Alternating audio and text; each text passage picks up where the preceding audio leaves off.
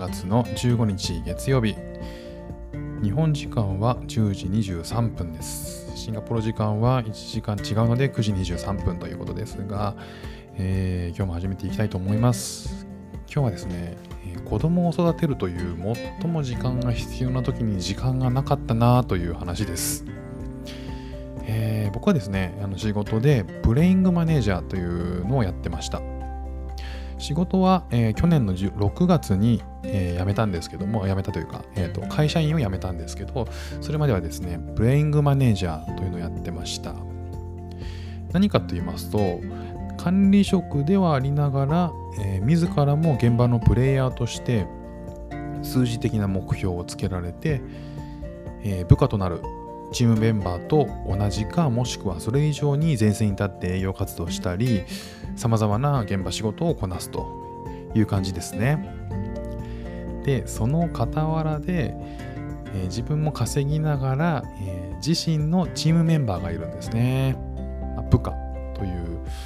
という、まあ、チームメンバーがいてその彼らが目標達成できなければ自分の責任になっちゃうので、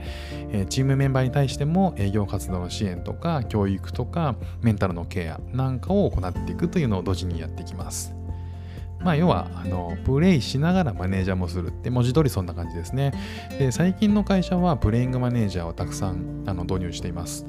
えー、昔はですねあの管理職というと、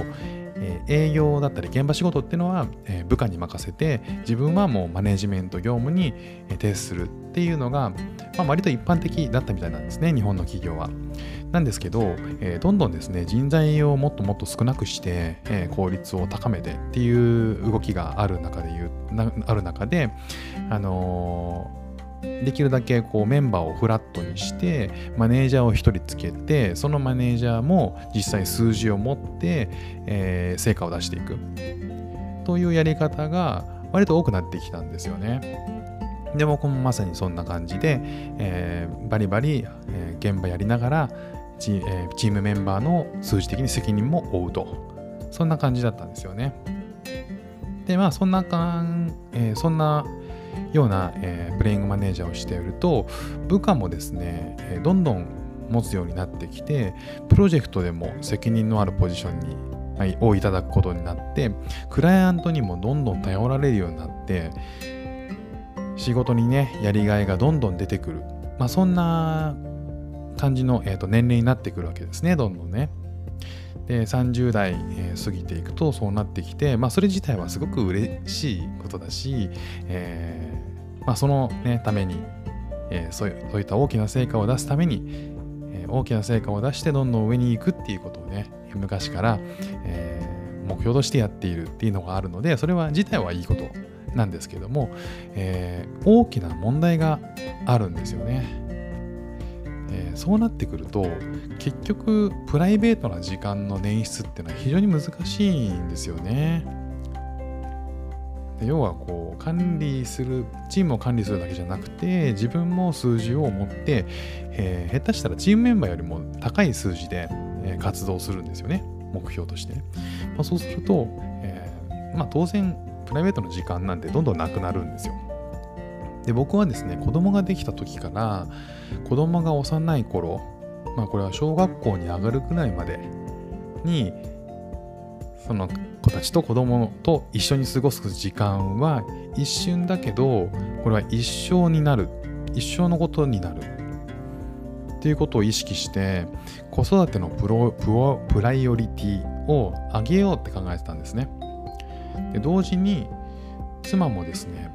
働き続けるっていうことに大きな意義を感じていたので子供が生まれてからも共働きでやりくりするってことを決めたんですよ。ただねあのー、育児ってイレギュラーなことばかりなんですよね。まあ、月齢によってもいろいろ違うと思うんですけど幼児の時っていうのは夜分寝静まったと思ったら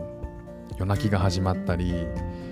それが何度も繰り返されたりとか、えー、保育園に行ってもらっていたんですけど急な体調不良から保育園を休んで、えー、病院に連れて行かなければならなかったり保育園はあのあ37度5分以上になると、えー、保育園行けないんですよね。で、そういう保育園だったんで、あのそうすると、一日家で面倒を見なきゃいけないと。家で面倒を見るとなかなか家でのね仕事は当然しにくいわけなんですよね。で、えー、土日もですねなかなか自分の時間っていうのはほとんどないですよね。で一方でじゃあそういうタイミングでね子育てのタイミングで仕事はというと、えー、油がどんどん乗ってきて進行中のプロジェクトの遂行だったりとか、えー、今今期その月の目標数字がのを追っかけていくことだったりとかチームメンバーの数字もそうですし進行中のチームメンバーの進行中の仕事のフォローとかメンタルケアとかあとはクライアントとか上司とかのねあの指導の板挟みになること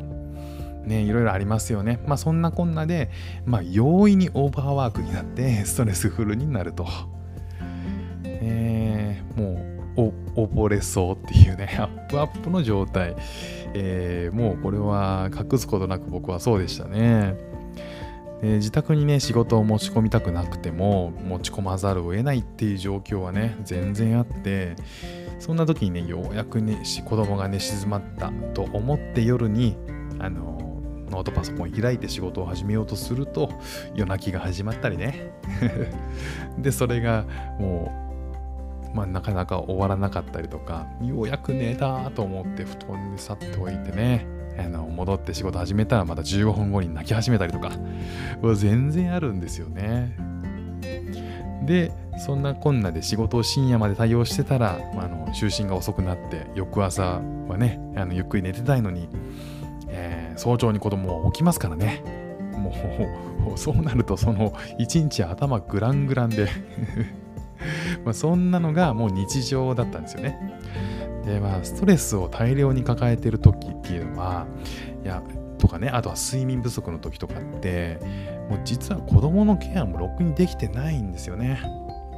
でできてるように見えて、えー、るんでも実際気持ちはこもってないしなんかこう仕事のこと気になったりなんかこうぼーっとしてしまったりとかして子供自体子供のことにね細かいところに目がいかなくなったりとか、えー、肝心のその成長で結構細かいところ見ていかなきゃいけない見ていって初めて気づくことって多いんですけどそういったところにね気がとどまらなかったりとかねそういうことは結構あります。ね、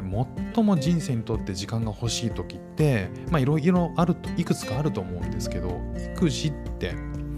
子育てってその最も大きなタイミングなんじゃないかなと僕思うんですよね。でそのタイミングに従来の仕事環境のままでやっていて相当なこれやり手でない限りは育児との仕事のバランスって取りづらいんですよ。で世のパパママもそうですけど働いてる、え人たち、ね、その理想と現実の狭間で結構悩んでる人も多いんじゃないかな。で育児を優先してスローダウンしたらこれ出世に響くんかなってね。そういう人はね周囲からの助言としていやそれスローダウンしないように調整すればいいんじゃない？ってね助言あるんですけどそういうのはね散々聞いたことだろうと思います。で僕も結果的にね散々悩んで様々な教育境遇があって結果的にあの会社離れました。でこれまでは専業主婦の方がねあの家事育児のみの自分に対して社会的な存在価値に悩むみたいなことがねありましたけれども社会のシステムにねあの乗るがゆえに、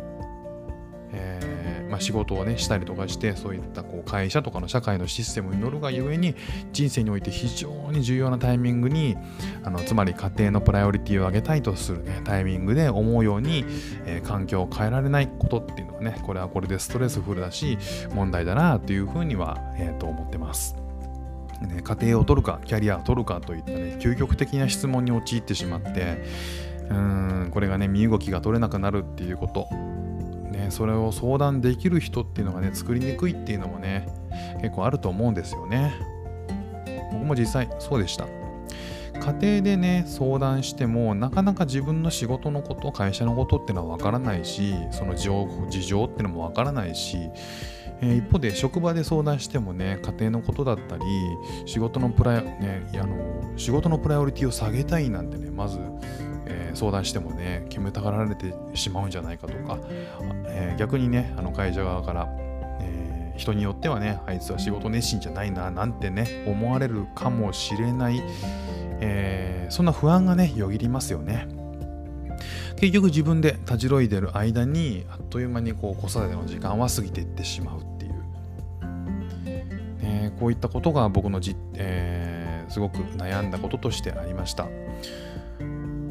どっかでね悩んでる方っていうのはやっぱいるんじゃないかなと思うので、えー、こんなこと悩んでたよっていうのをね僕も共有したいなと思って、えこうやってお送りしています、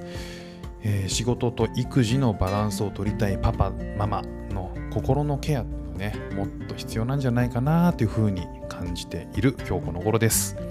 ということで、えー、今日お話ししたのは子供を育てるという最も時間が必要な時に時間がないよっていう問題についてお話しさせていただきました。今日も聞いていただきましてありがとうございました。ではまた。